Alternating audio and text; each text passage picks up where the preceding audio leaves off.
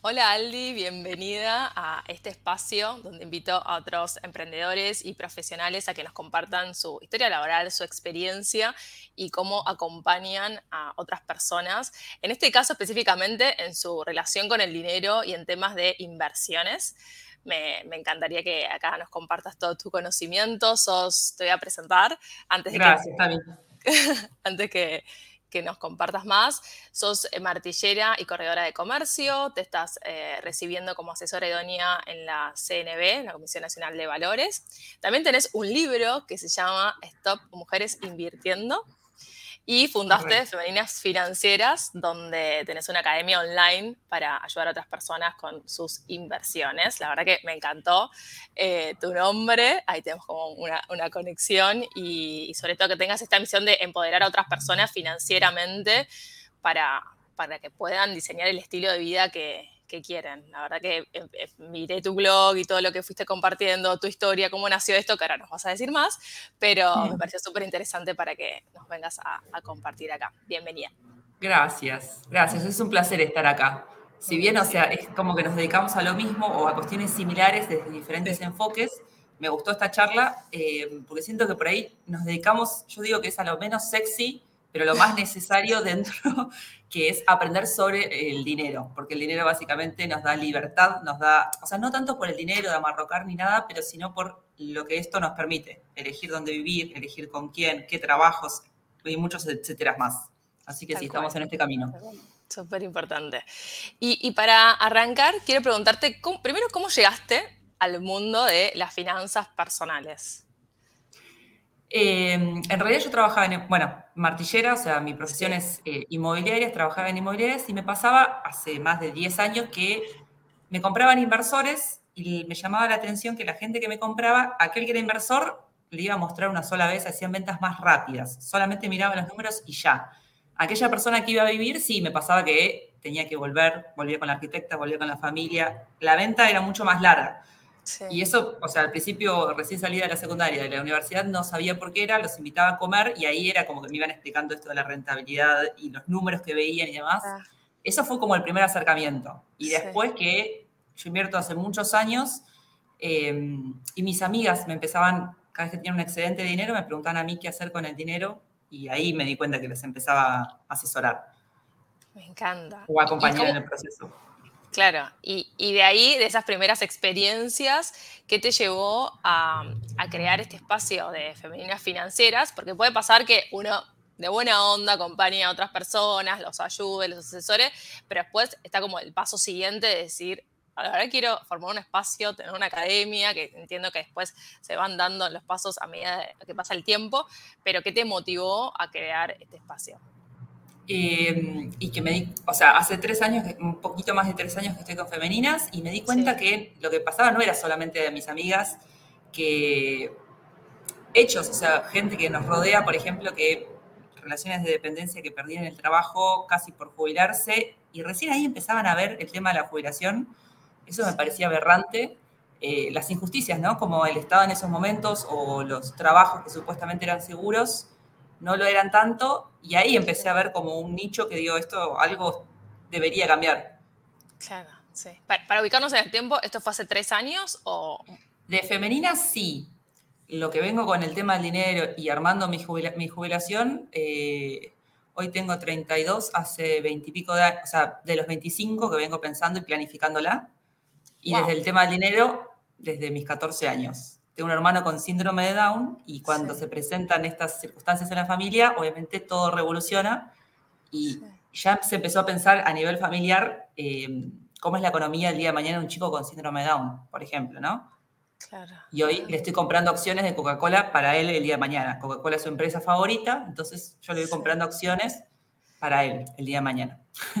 Ah, me encanta, me encanta, eh, digamos, cómo, cómo fueron a nivel familiar organizándose para eh, dar eh, esta planificación. Justo estoy en, un momento donde estoy planificando un taller de dinero en la infancia y adolescencia con mi hermana que es psicopedagoga. Y me parece que es un tema fundamental que uno en su contexto familiar, digamos, empiece a, más allá del que sea, empiece como a interesarse más en estos temas, a hablar con sus hijos, a pensar también en su futuro financiero y, la verdad que compartas tu historia, te, lo súper agradezco porque es, es re importante y que lo hayan, digamos, coordinado a nivel familiar. Y esto lo llevó a, no sé si querés contarme esto, pero me, da un poco de intriga de cómo en la dinámica de, su familia empezaron a, aprender más sobre el tema, a hacer cursos, a buscar asesores, cómo Claro, la de buscar asesores fue fundamental. Abogados, a ver cómo es el, escribanos también, cómo es el tema el día de que, eh, o sea, yo, por ejemplo, sería su tutora legal. Bueno, todo eso son cosas que se van diagramando. Hay asociaciones, obviamente, que te ayudan, porque nada, son cosas, eh, en este caso puntual me refiero a ASDRA, eh, pero también a raíz de, estar conectada con esta asociación, que ellos te acompañan en todo el proceso también desde lo emocional hasta los papeles, o sea, es bastante amplio, te ayudan. Eh, también te chocas con otras realidades y sí, estamos, todos en la misma, o sea, el mayor miedo de las personas, bueno, vos capaz que con este taller o con tu hermana, eh, me imagino que lo irán develando, pero yo lo que me topé fue que la gente, los familiares de personas con discapacidades tienen preocupaciones de qué va a suceder cuando esa persona fallezca, o sea, el tutor. ¿Qué va a pasar? Bueno, y ahí empieza, bueno, ¿qué hago? ¿Le puedo dejar una propiedad? ¿Cómo se hace esto? Eh, porque no es la misma jurisdicción. Los chicos con síndrome de Down, por ejemplo, no pueden manejar, no pueden tener, o sea, pueden tener propiedades en su nombre, pero no pueden disponer. Bueno, nada, hay muchas, etcétera más. Interesante. Pero es un mundo. sí, es un mundo. No, no, y qué bueno, y además que que usaron esa situación para educarse, para entender más y sobre todo que a vos te motivó a iniciar también este, este ah, camino desde los 25 años, también estar pensando en tu jubilación. de una manera. Estoy un poquito ansiosa, quiero todo Pero está excelente.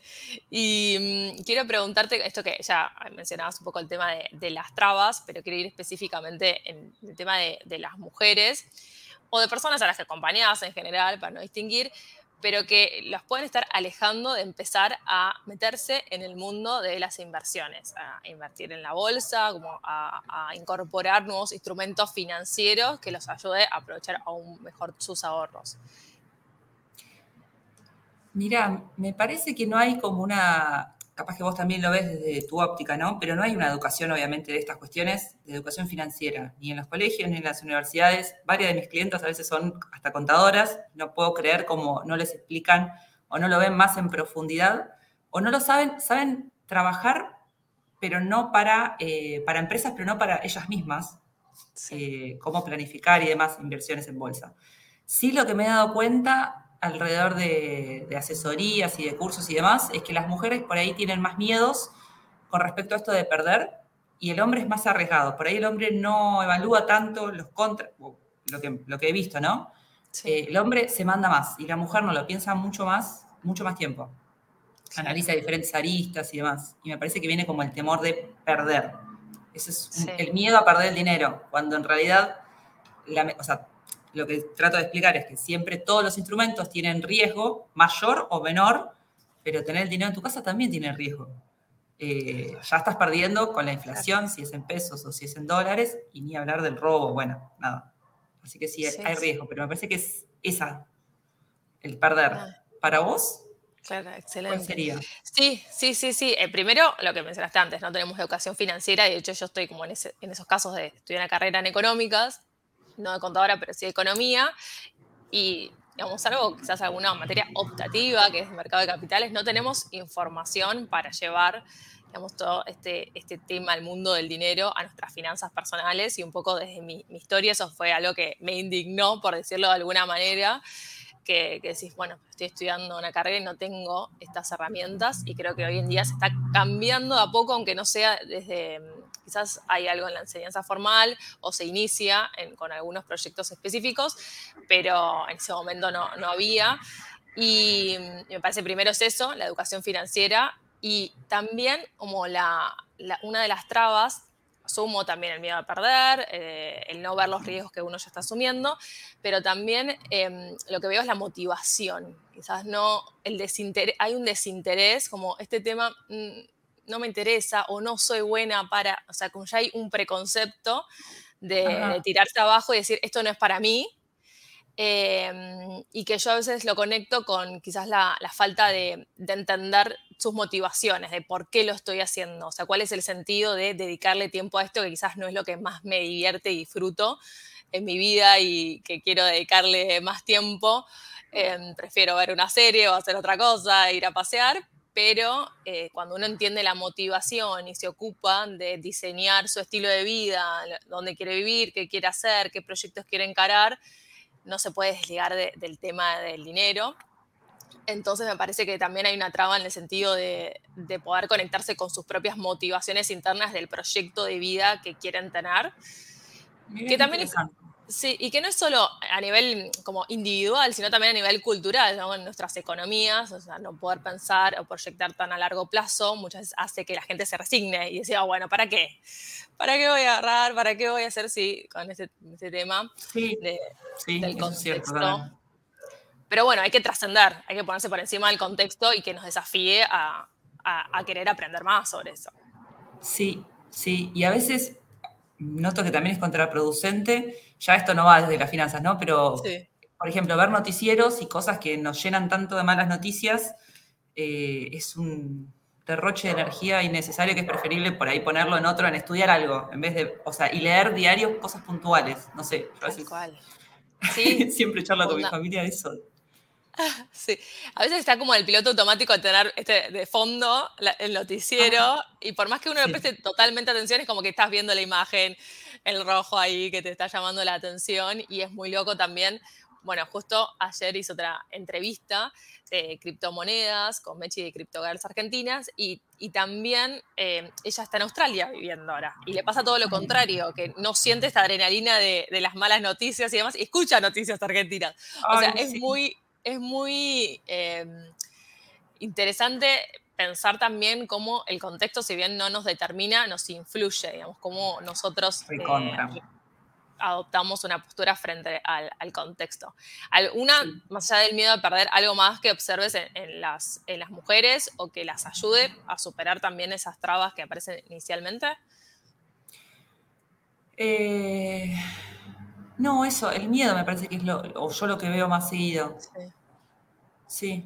El miedo a perder. Bien, bien, bien. ¿Y qué beneficios notaste? Quizás tenés alguna experiencia particular con alguien que hayas eh, trabajado o hayas acompañado en tus asesorías, o sea, ¿qué, qué beneficios notaste en tu vida, o también puede ser de tu propia experiencia, para que alguien que, digamos, está iniciando, que se haya empezó, o está con esta idea de meterse en este mundo de, las inversiones, pueda ver de manera más concreta como los beneficios de, poder aprender más sobre este tema. Ah, los beneficios y un montón. Esto, para mí es el poder elegir cómo y dónde querés vivir, o sea, cómo querés vivir y dónde querés vivir también. Para mí eso, la libertad. Si lo puedo resumir en una palabra, sería libertad. Eh, sí, calidad de vida. Eso, eh, cuando hablabas de motivación, a mí lo que me motiva, y lo noto, por ejemplo, esta chica que decía que viaja, bueno, yo suelo viajar, vivo, viví en Australia, viví en Irlanda, y, esa es mi motivación. Hago muchas cosas y vivo como nómada digital para poder viajar. Para mí, el aprender sobre dinero viene por este lado. Me motiva la libertad. Y es lo que trato, o sea, y cada uno en su estilo de vida o con los objetivos que tenga, es esto, o sea, buscarle y encontrar la motivación y hacer el caminito para llegar a eso. Bien, bien. Y, cuando acompañas a alguien, em, surgen estos temas en cuanto a si tienen claro como este estilo de vida, porque quizás vos ya más desde chica pensaste en que era necesario esta planificación, en pensar tus objetivos, en cómo querés vivir, pero a veces quizás nosotros lo damos por sentado porque en algún momento nos llegó esa información, pero hay personas que, digamos, no tuvieron ese acceso o no llegaron a, a preguntarse como qué, tipo de vida quiero tener, o por el día a día o el piloto automático, es como, bueno, voy resolviendo a medida que va surgiendo. Em, ¿Notaste que la gente le falta claridad en ese sentido o que ya vienen con tema, un tema masticado?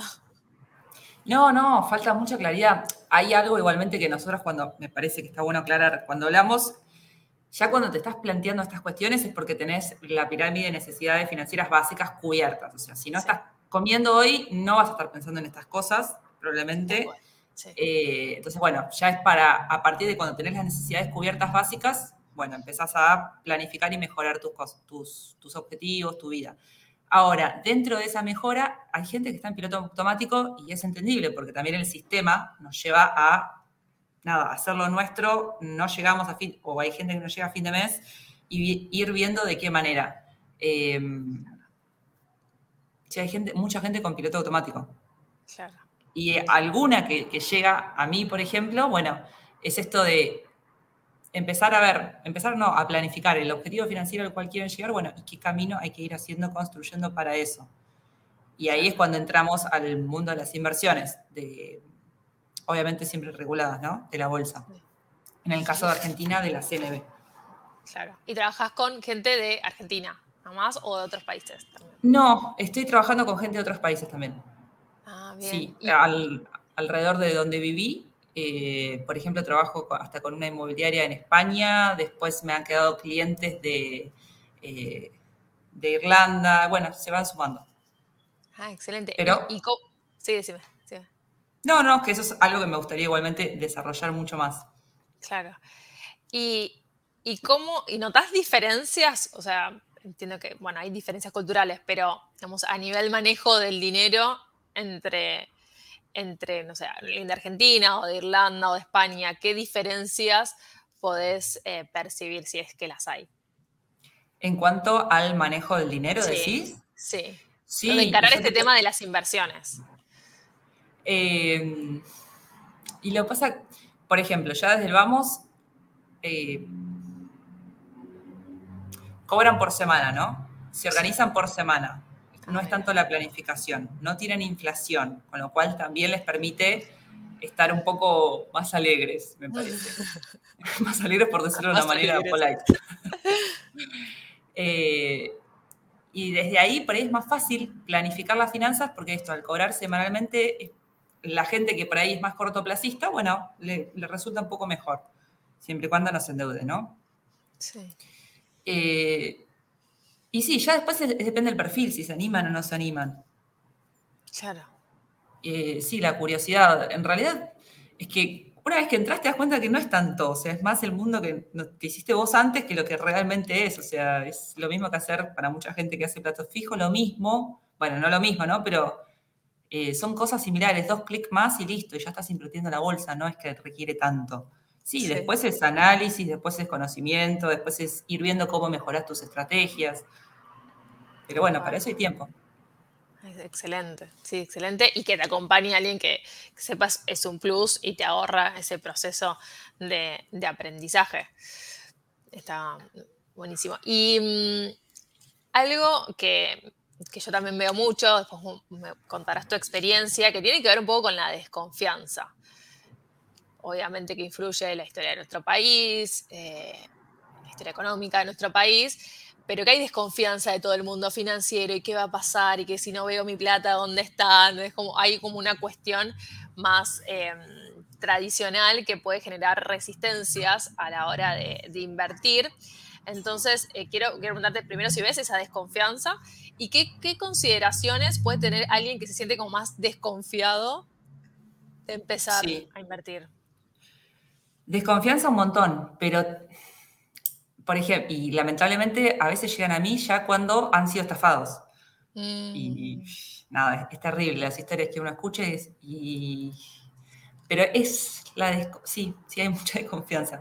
Pero recomendaciones concretas. A ver, antes de ir a las recomendaciones, un ejemplo de, estafa. Ejemplo de estafa. Se invierte, se ponen en inversiones eh, de préstamos, hay muchas de estas y esquemas piramidales que claro, dan rentabilidades exuberantes, o sea, estoy hablando más del 200, 300%, y cuando les piden regulación, o sea, cuando el, cliente primero no siempre se, se, anima o se da cuenta que eso debería estar regulado, y cuando así lo hace, a veces le presentan estatutos y no le presentan eh, que el trámite está, se está haciendo un trámite o que ya tiene la, verificación de la CRB, que es lo importante, ¿no? Y la gente entra y pierde. Poner la plata y ver. Sí, sí, porque vos supuestamente lo que hacen es eh, ponen dinero a trabajar y que eso la plataforma les presta a otros y dan estas tasas que te digo exuberantes, Pero claro, les van pagando no con las tasas de los que pagan los préstamos, sino con la gente nueva que va ingresando. claro. Y claro, ahí es una, una estafa. Sí. Tengo, tengo ya para, para, publicar pronto otra entrevista sobre eh, el esquema piramidal, o sea, piramidales, porque es, es interesante y también Ah, para trabajar, digamos, para educarse más sobre este tema y vencer esa resistencia de la desconfianza que puede aparecer. y después, con respecto a las precauciones, esto que te interrumpí para conocer un poco Sí. eh, un ejemplo de, de estafa para tener en cuenta. Em, ¿qué ¿Precauciones? Sí, o consideraciones. Consideraciones. Eh, no, el primero ver si está regulado, que pe- pedirlo, ¿no? Efectivamente, que esté regulado por la CNB. No acepto ningún otro papelito que no esté. Eh, y si está en trámite, bueno, cuando esté, listo, ahí empiezo a invertir. Pero eso no solo eso, porque si entra en un proceso judicial va a tardar, obviamente, ¿no? En el peor, pensando en el peor de los casos. Eh, también que las tasas sean, dentro de todo, dentro de lo del mercado.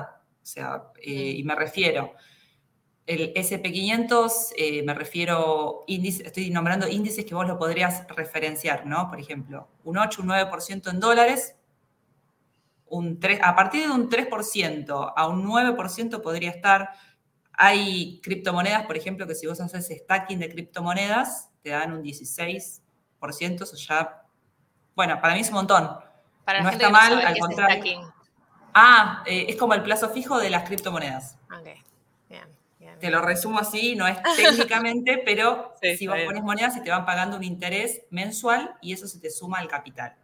bien. Y hay, ya de por sí las criptomonedas igualmente no están reguladas, ojo, acá mezclé, pero Claro. no están reguladas y es, eh, bueno, nada, es un instrumento muy riesgoso.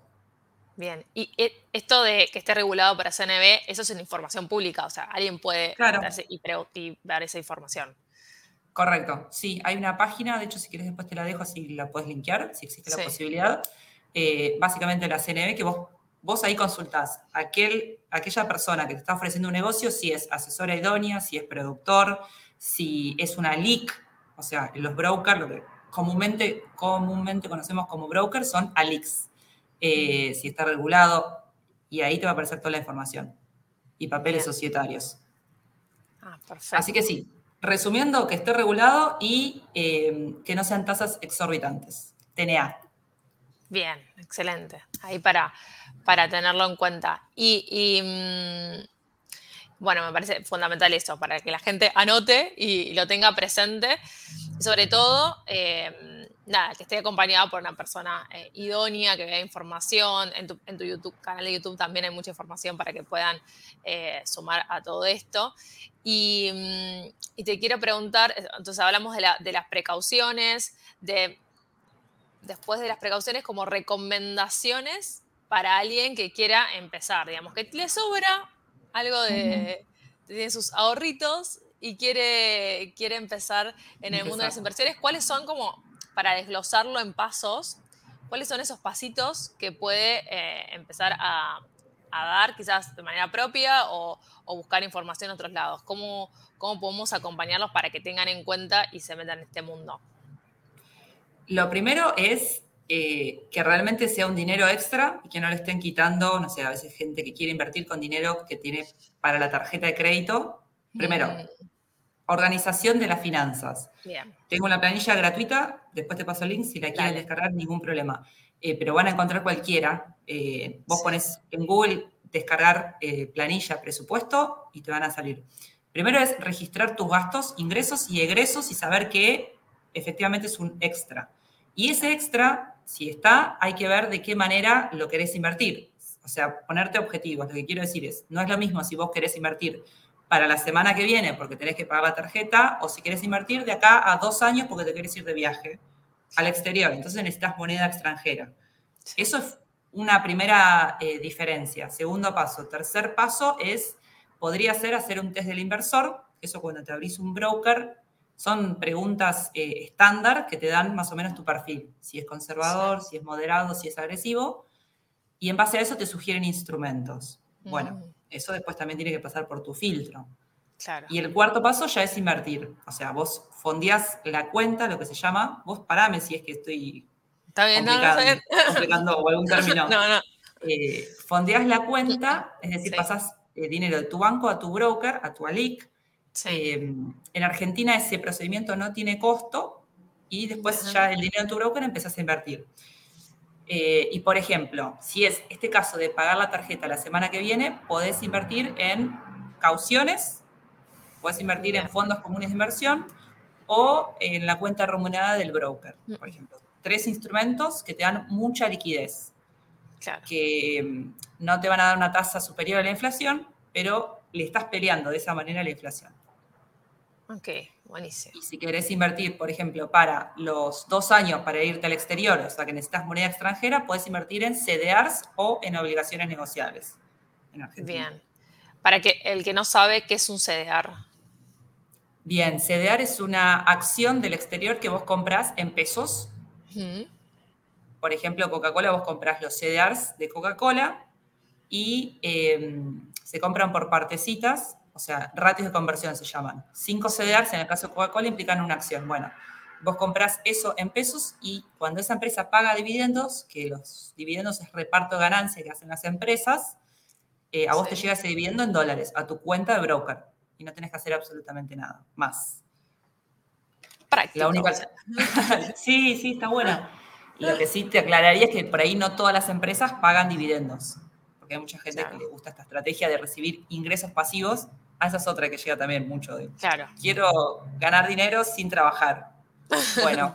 Todos queremos sí, sí. Bueno, hay, muchas herramientas. Eh, de hecho, hace poquito hice un video en YouTube de 12 maneras de generar ingresos pasivos. Eh, las hay con capital y las hay sin capital. Bueno, los CDRs, las acciones por dividendos, es una con capital, por ejemplo. Claro. Después hay un montón de activos que podemos... ¿Y, sin capital a cuáles te referías en esos ingresos pasivos? Sí, e ir creando activos. Por ejemplo, ¿no? Este, mi libro es un activo y a mí esto me genera ingresos pasivos, ¿no? Eh, y esto es un libro autopublicado. Es decir, que cualquiera que le guste escribir y leer lo podría hacer, contrata una editorial y lo hace. Eh, ingresos pasivos sin dinero pueden ser em, cursos online, algo relacionado a tu expertise, ¿no? Me refiero. Claro. Si vos, eh, algo de que seas muy bueno, que notes que tu, familia, tu gente cercana te pregunta constantemente de eso, bueno, eso podría ser un ingreso pasivo. Dar cursos, aprovechar tu conocimiento sobre eso, pero no el curso o sea, no el curso en vivo, sino el curso grabado. Eso sería un ingreso pasivo o semi pasivo en realidad. Sí. Sí, hay que tener en cuenta que está como el trabajo inicial, esto de quiero hacer un libro, o sea, después se vuelve un ingreso pasivo, está esta inversión inicial de, tiempo y, y, de conocimiento que es necesario hacer. ¿Y cómo fue el proceso? Ahora me generó intriga que mostraste el libro. A ver si querés mostrarlo de nuevo. Se llama Stop Mujeres Invirtiendo. Está muy buena la etapa. ¿Cómo, ¿cómo surgió el... Lo, tengo que leer. ¿Cómo, cómo, surgió? Sí, la idea de hacer el libro. Eh, amo leer de toda mi vida y nada, dije, ¿por qué no escribir un libro? Hijos no tengo, voy a escribir un libro. No, eh, todo lo que a mí me gusta y la recopilación de las lecturas que fui haciendo, porque el libro va de tres partes, ¿no? Va de eh, mujeres emprendedoras y la mentalidad que hay detrás. Aún así no sean emprendedoras, sirve también porque hay una manera de enfocar la vida que creo que es una herramienta. Eh, la segunda parte va de instrumentos financieros, que todos podemos invertir en la bolsa, los detallo y los explico con palabras sencillas, ¿no? porque es la, idea de hacer el conocimiento eh, masivo para que la mayoría lo pueda consumir. Y la tercera parte es mi experiencia en el rubro inmobiliario y el negocio que hay detrás dentro de eh, los bienes inmuebles, al menos acá en Argentina. Y es un libro que, si bien el título dice Están mujeres invirtiendo, la paradoja es que lo compraron más hombres que mujeres, así que sí, es, es para ambos sexos. ¿Y cómo lo puedes hacer? Es escribir, eh, podés contratar profesionales de manera independiente que te los corrijan, porque obviamente son muchas instancias.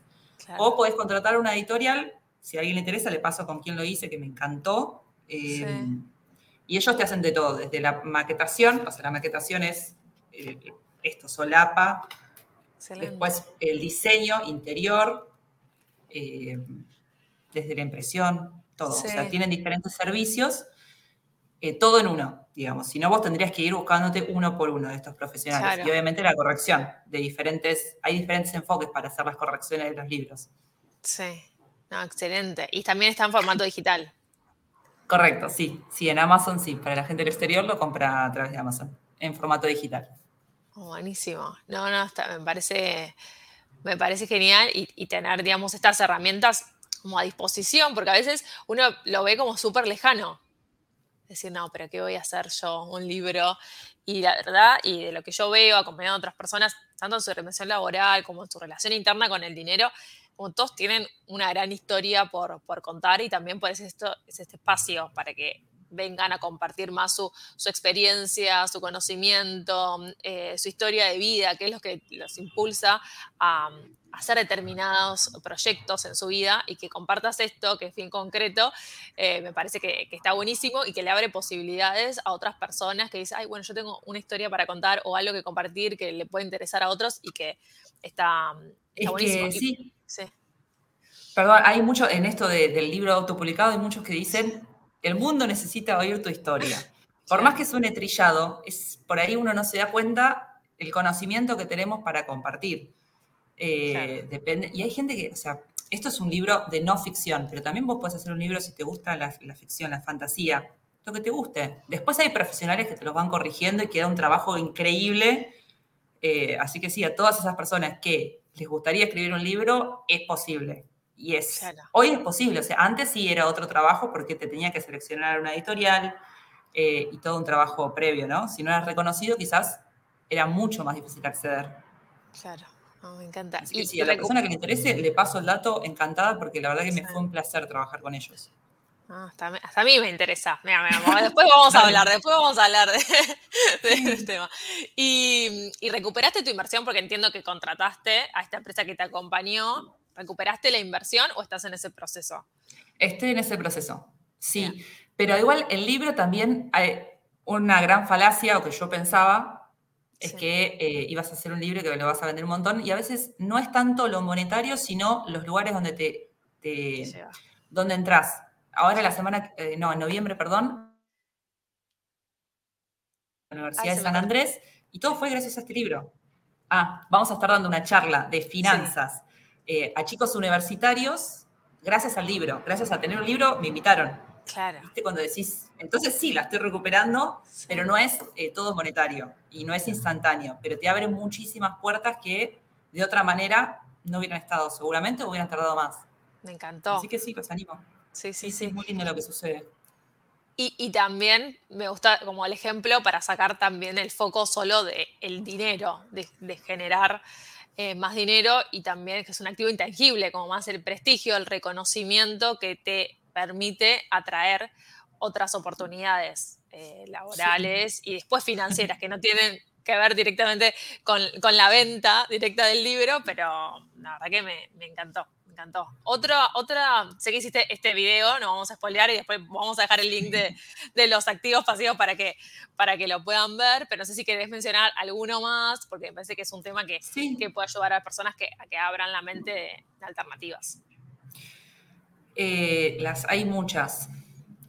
Eh, por ejemplo, invertir en, bueno, ya con capital, en franquicias, estas conocidas cafeterías, o sin irte tanto, o sea, me refiero a Habana Martínez, bla, bla, bla, sin irte tanto a lo grande, vos también dentro de tu trabajo podrías tener revendedoras. Ah. Eh, y esto por ahí a veces se piensa en estas marcas de, cosméticos, pero también vos podés tener eh, afiliadas. Ahora voy a explicar otro sistema que es sin dinero, que es el sistema de afiliación.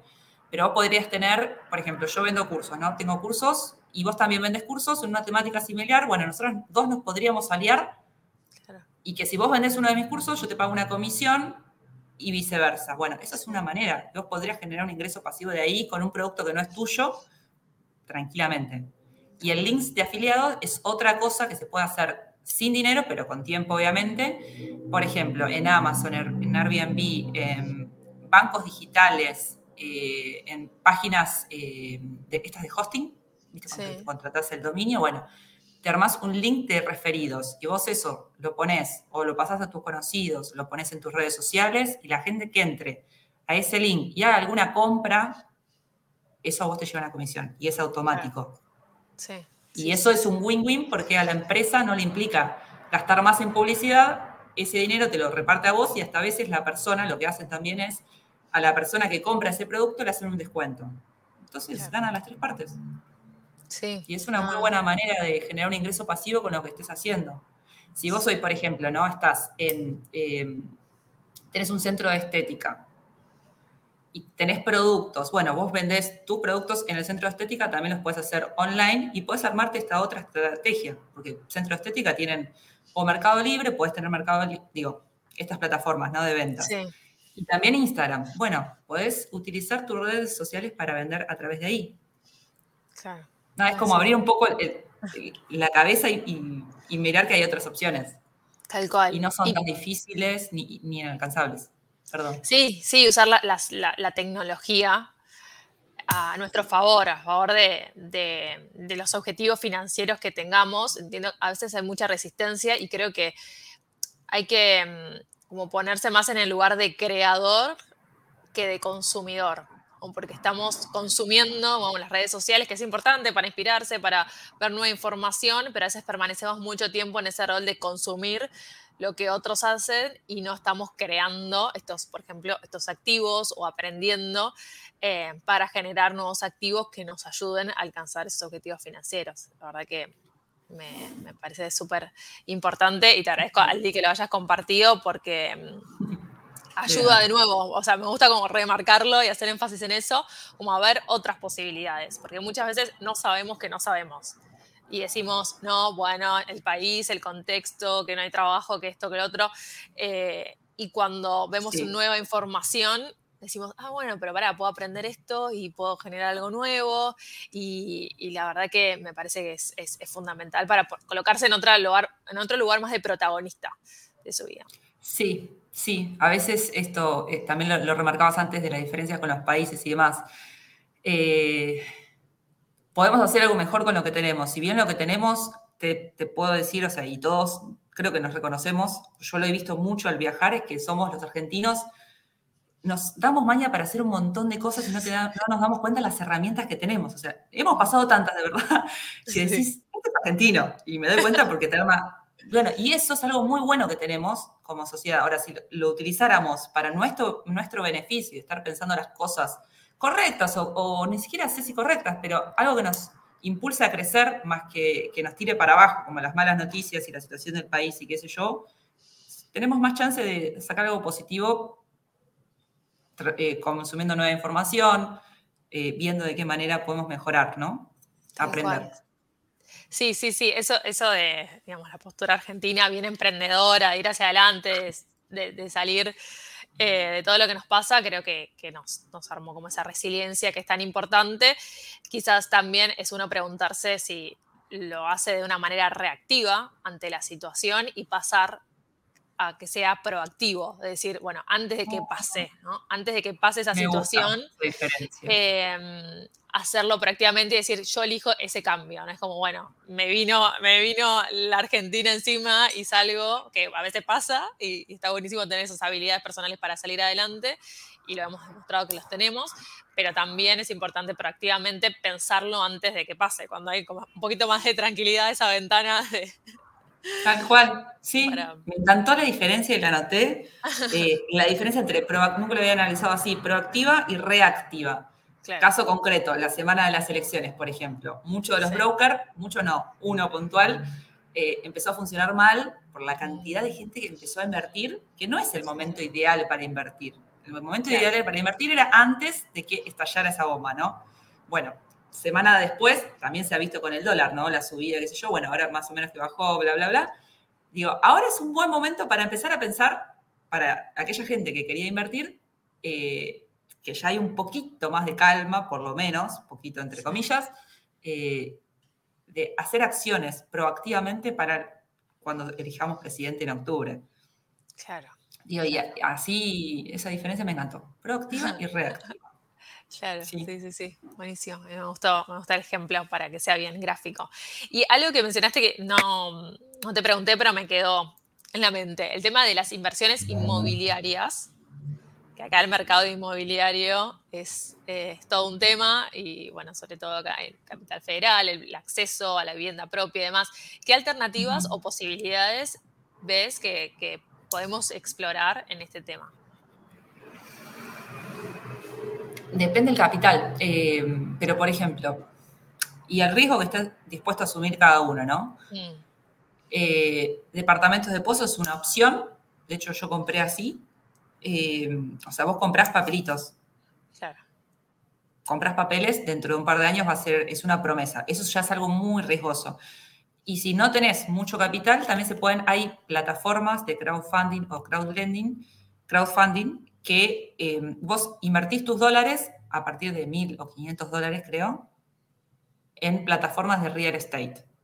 Y mm. eso te va dando una rentabilidad, eh, en algunos casos mensual, en otros casos, depende del proyecto, inviertes en diferentes proyectos. En Argentina, en Capital, en alguna provincia, en algún lugar turístico o hasta en Uruguay y Mercosur también hay. Eh, en las cuales vos invertís en, una propiedad para renta o invertís en una propiedad eh, para construir y eso te pagan el capital más los intereses cuando termina. Son maneras de ir eh, invirtiendo para llegar el día de mañana a tener tu título de propiedad si lo quisieras, ¿no?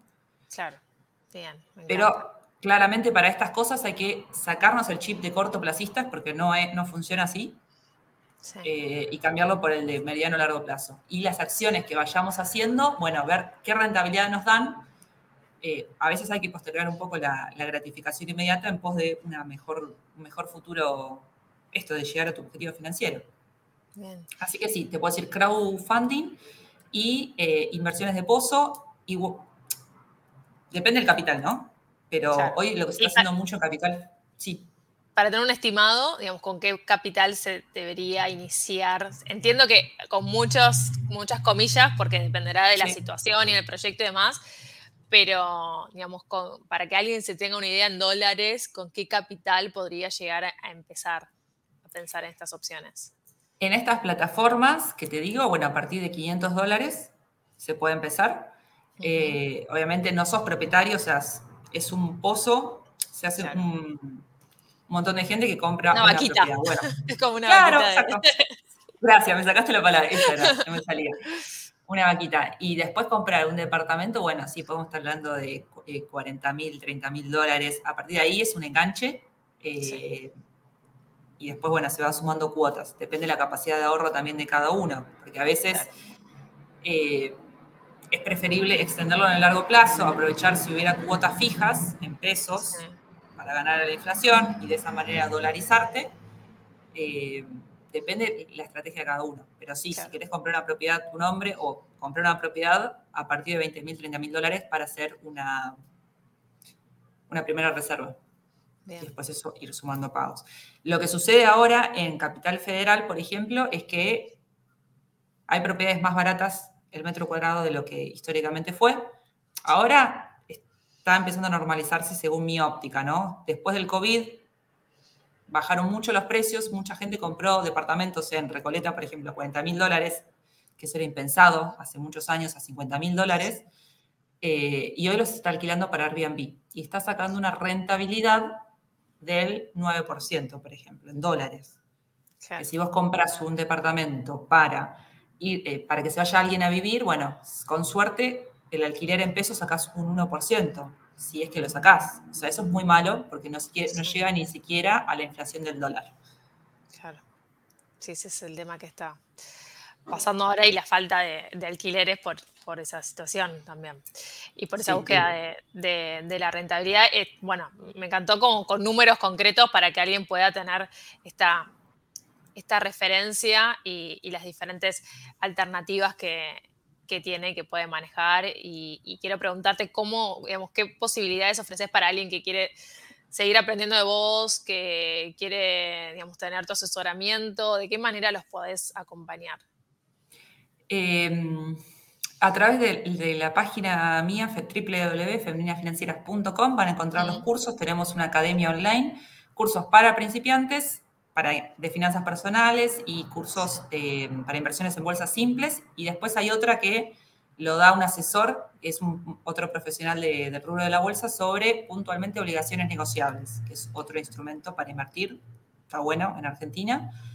Eh, academia, a través de ahí. Después está el libro, que también lo pueden comprar desde Argentina Mercado Libre. Atrás de mi web está. Y después lo que estamos planificando, que ya es la tercera vez que lo hacemos en el año, es un evento presencial en noviembre, que lo hacemos con, digo, lo hacemos porque lo hacemos todo el equipo de femeninas mm. y de la academia, y también con este asesor y productor eh, que solemos trabajar. Lo hacemos en la oficina de un broker muy grande eh, de acá de Argentina, y es un evento presencial, cupos reducidos, donde la gente entra, un evento de dos horas y se va con una cartera invertida. Cartera invertida me refiero con el plan armado de inversiones, que eso te lo hace un productor, ¿no? Te arma la cartera. Bueno, ese evento y está bueno porque el conocernos personalmente suma mucho y ahí se sacan todas las dudas. Buenísimo, me encanta. Y hablas de, equipo, ¿cuántas personas tenés trabajando en Femeninas Financieras? Eh, y hoy somos cuatro de femeninas y eh, gente externa ah, que nos ayuda. Genial. ¿Pero empezaste vos sola o fuiste, sumando, fuiste sumando no, gente? Empecé yo sola y fui sumando gente, sí. Me encantó. Sí. Es muy, es muy divertido, estoy aprendiendo cómo es este camino. No, está buenísimo y cómo vas ampliando las, oportunidades para que, formando equipo, dando opciones de oportunidades laborales a otras personas. La verdad que es súper rico. Y, nota también que está este volumen de que la gente quiere aprender más y quiere saber más sobre, sobre estos temas y tener más, más herramientas para, para mejorar su situación financiera. ya para, para ir cerrando, Aldi, yo hago las cinco últimas preguntas, que es tipo un ping-pong de, preguntas para que nos, nos comparta. La idea es que sea la respuesta en oración, pero puedes explayarte si, si así lo querés, si querés compartir un poco más de, cada respuesta. La primera es, ¿cuál es tu libro favorito? O uno de tus libros favoritos. Porque a veces cuesta elegir. Yo sé que... sí, sí, sí, vamos, vamos a... Bueno, digo el mío, pero también te digo otro, eh, que a mí me inspira un montón. El mío es Top Mujeres Invirtiendo, porque para mí es, como la recopilación de muchos. Y otro que me encantó es de una española que se llama em, Andrea Redondo, Las Claves. Ella se llama Andrea Redondo y, tiene en YouTube la encontró como el Club de la Inversión. Y tiene un libro de ingresos pasivos, de dividendos, hermoso para la gente que le interese esto del mundo de la bolsa. Ah, buenísimo. Claves para alcanzar la libertad financiera se llama. Bien, me encantó. Mm, ¿Un hábito vinculado al dinero que te sirva? Ahorrar, invertir y después gastar. En ese orden. Excelente. ¿Actividad o hobby que disfrutes? Ay, muchísimo la bicicleta, el ciclismo. ¿En serio? Mirá, justo. Bueno, justo ayer con Meche me dijo lo mismo. Ahí sí, bueno, tenemos que juntarnos. Ah, Algún día que coincidamos ciudades. ¿Una decisión financiera que tuvo un impacto significativo en tu vida? Decisión financiera. Eh, y comprar estos papelitos, comprar un departamento de pozo. Sí. Sí, decisión financiera muy difícil, pero acertada. Buenísimo. Por suerte. ¿Una frase relacionada al dinero que te marcó o que tenés presente? Ay, mira, es una frase que la decía mi abuela, eh, descendencia italiana, ¿no? Eh, digo, todo lo que eso conlleva con respecto al dinero, pero y la utilizo en diferentes aspectos de la vida, que es piano, piano, si va lontano, que significa mm. despacio, despacio, se va lejos. Y eso lo, lo llevo a las finanzas todo el tiempo pensando, bueno, listo. Ahora no vamos a hacer este gasto, no es que vivo mal ni me privo de las cosas que quiero, pero lo planifico. Cuando esta inversión me dé rentabilidad, ahí lo hago y lo hago mucho mejor. Me voy a un mejor destino de otra manera. No sé, ese para mí, piano, piano, si va lontano, me acompaña. Me acompaña. Bueno, me encantó, me encantó esa frase. Buenísimo. Me, te, súper agradezco, Aldi, la verdad que me parece muy, muy rico todo lo que estás haciendo, digamos, toda, digamos, toda este, esta misión de la educación financiera para tanto mujeres como hombres, que hayas hecho un libro, digamos, los diferentes proyectos que tenés. Abajo en la descripción voy a dejar, digamos, todos tus datos, tu página y también tu canal de YouTube para que vayan a ver más, más información y que puedan aprender más sobre vos y que les puedas acompañar. Así que mil, mil gracias por, por sumarte. A vos, muchas gracias por el espacio, muy lindo. Genial. Bueno, que nos dejen comentarios algunas preguntas, se suscriban para, para que podamos seguir armando estas charlas. Dale, dale. Pará, pero hay que dar Sí, una, alguna ¿Qué? promesa o algo. O sea, si llegamos a 50 comentarios, ¿qué se hace? No, es que así es como se incentiva. ¿Así se hace? Ah, bueno, mí me Claro, es encantó. una manera. si llegamos a los 50 comentarios, bueno, eh, podemos hacer otro vivo con una temática que ellos elijan. Que nos dejen Bien. abajo la temática. ¿Podría ser algo así? Me encantó, me encantó. sí. Y lo hacemos en vivo y que puedan hacer las preguntas. Dale, me gusta Dale. eso. Dale, buenísimo. Muchas gracias. Ale. Un besito.